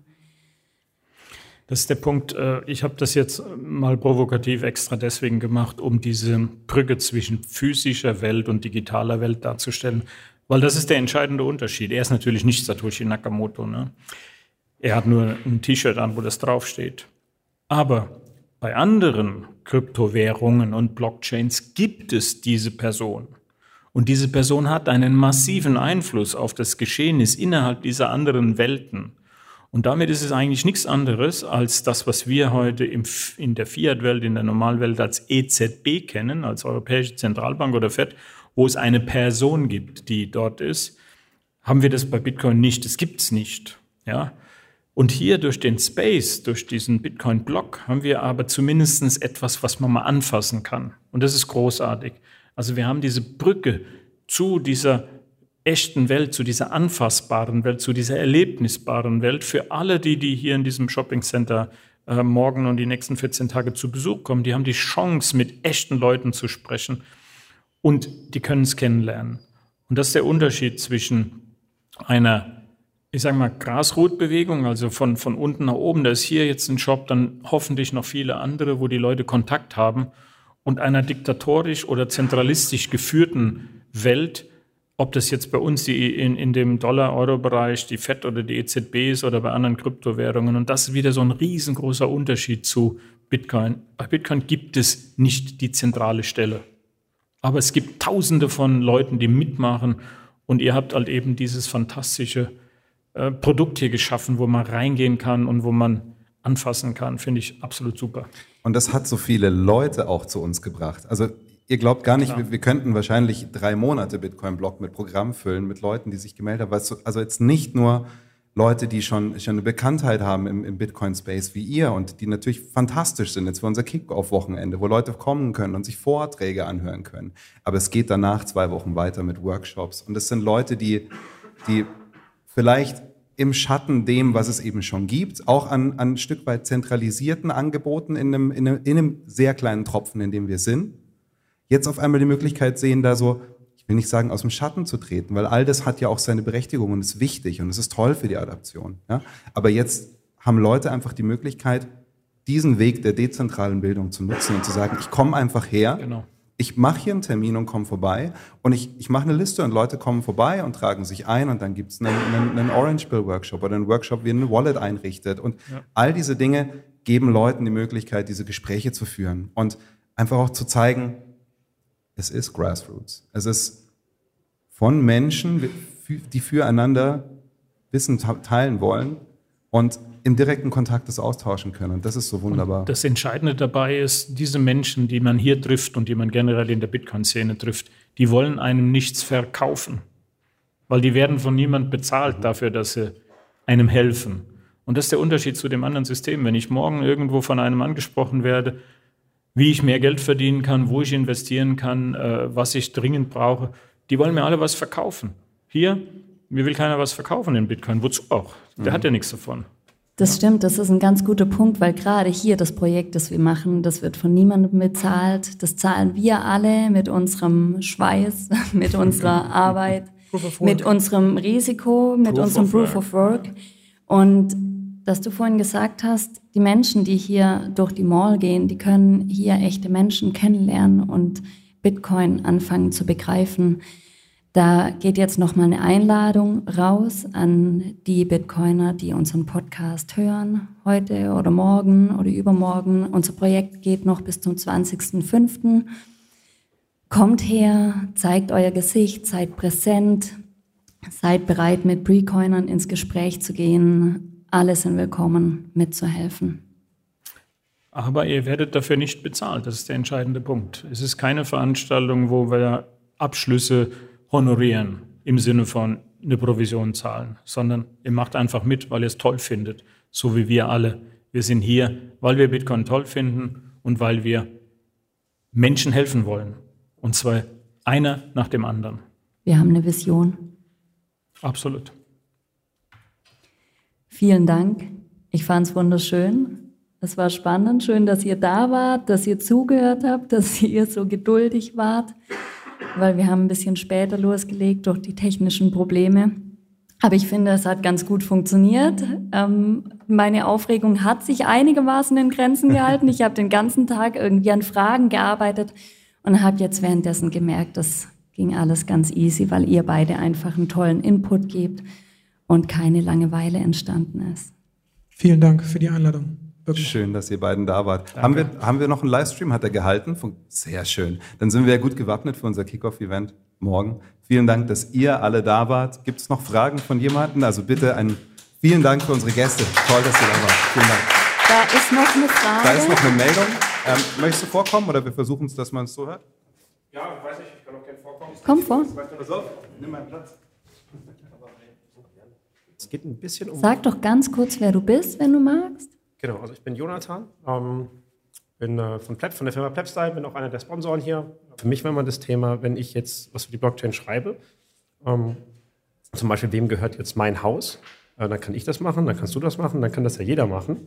Ähm, wenn jetzt jemand schneller ist als ich, ist es ja nicht sein Haus, sondern ich brauche ja jemanden, der autorisiert ist, so ist mein aktueller Gedankenstand, der das tun darf. Also habe ich ja wieder irgendwo eine zentrale Instanz, die mir diese Dezentralität ja dann an dem Punkt kaputt macht, weil wenn was der draufschreibt, oder ich muss dem Grundbuchamt oder dem Blockchain-Grundbuchamt dann ja auch vertrauen.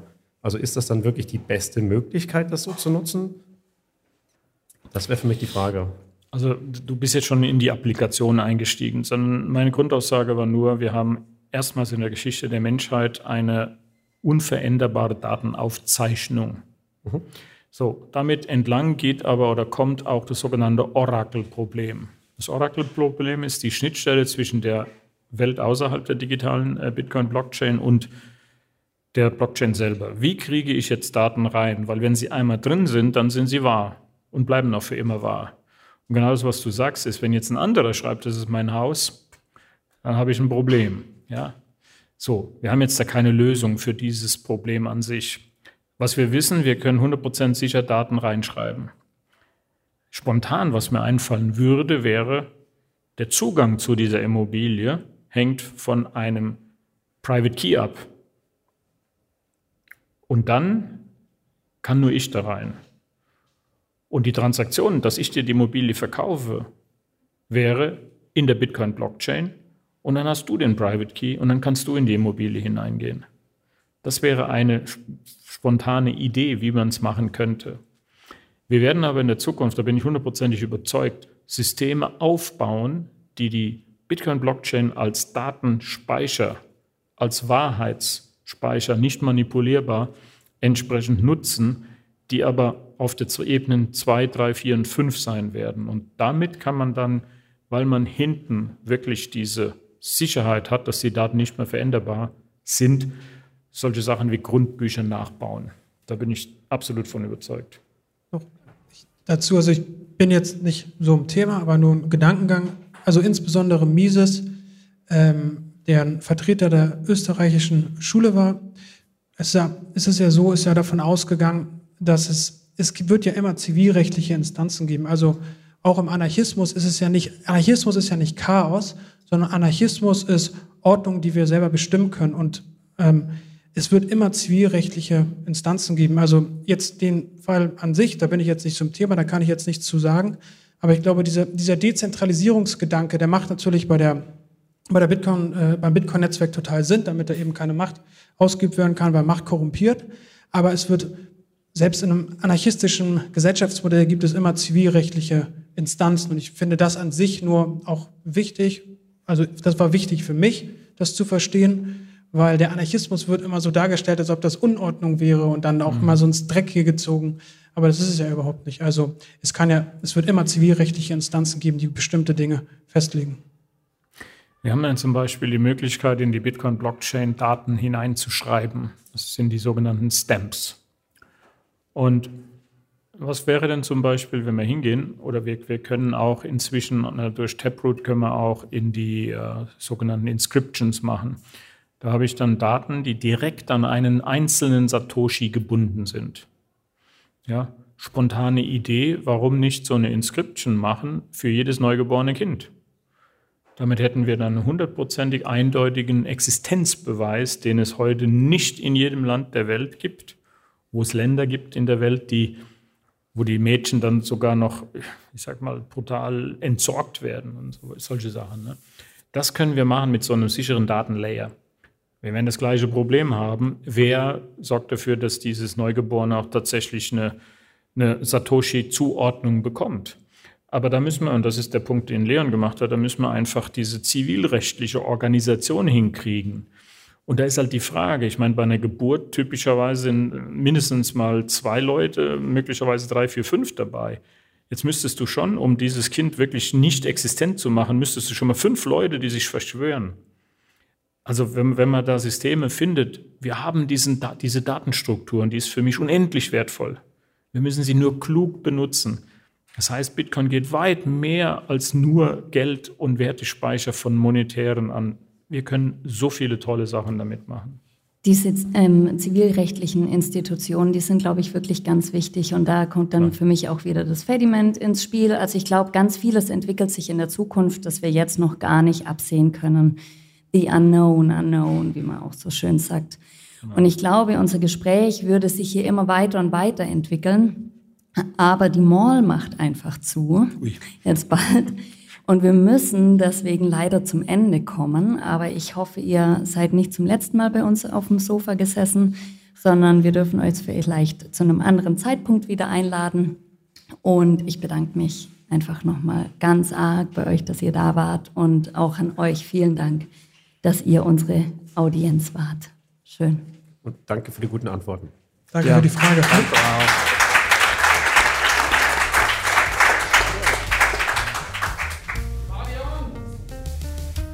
Hattet ihr Spaß beim Zuhören? Das Live-Format war aufregend für uns, aber Herausforderungen scheuen wir nicht. Es war nun einige Monate still um uns. Wir haben unsere Fiat-Jobs, wir haben Familie, wir haben einen Blog in München gefunden und der nächste wird in Blochingen gemeint. Darin steckt viel Arbeit, viel Fokus. Wir müssen an manchen Stellen Abstriche machen, aber nicht an der Qualität. Dann gibt's uns lieber seltener zu hören. Wir wollen uns in den kommenden Monaten wieder mehr auf unsere eigentliche Leidenschaft, das Podcasting, konzentrieren. Wir wünschen uns, dass wir im Herbst und Winter wieder regelmäßig produzieren können. Zeigt uns, dass ihr unsere Arbeit wichtig findet und unterstützt uns, indem ihr uns abonniert und Sets schickt. Schreibt uns, was euch gut gefallen hat und was wir in Zukunft besser machen können. Seid gespannt, denn uns gehen die Ideen nie aus. Bis zum nächsten Mal.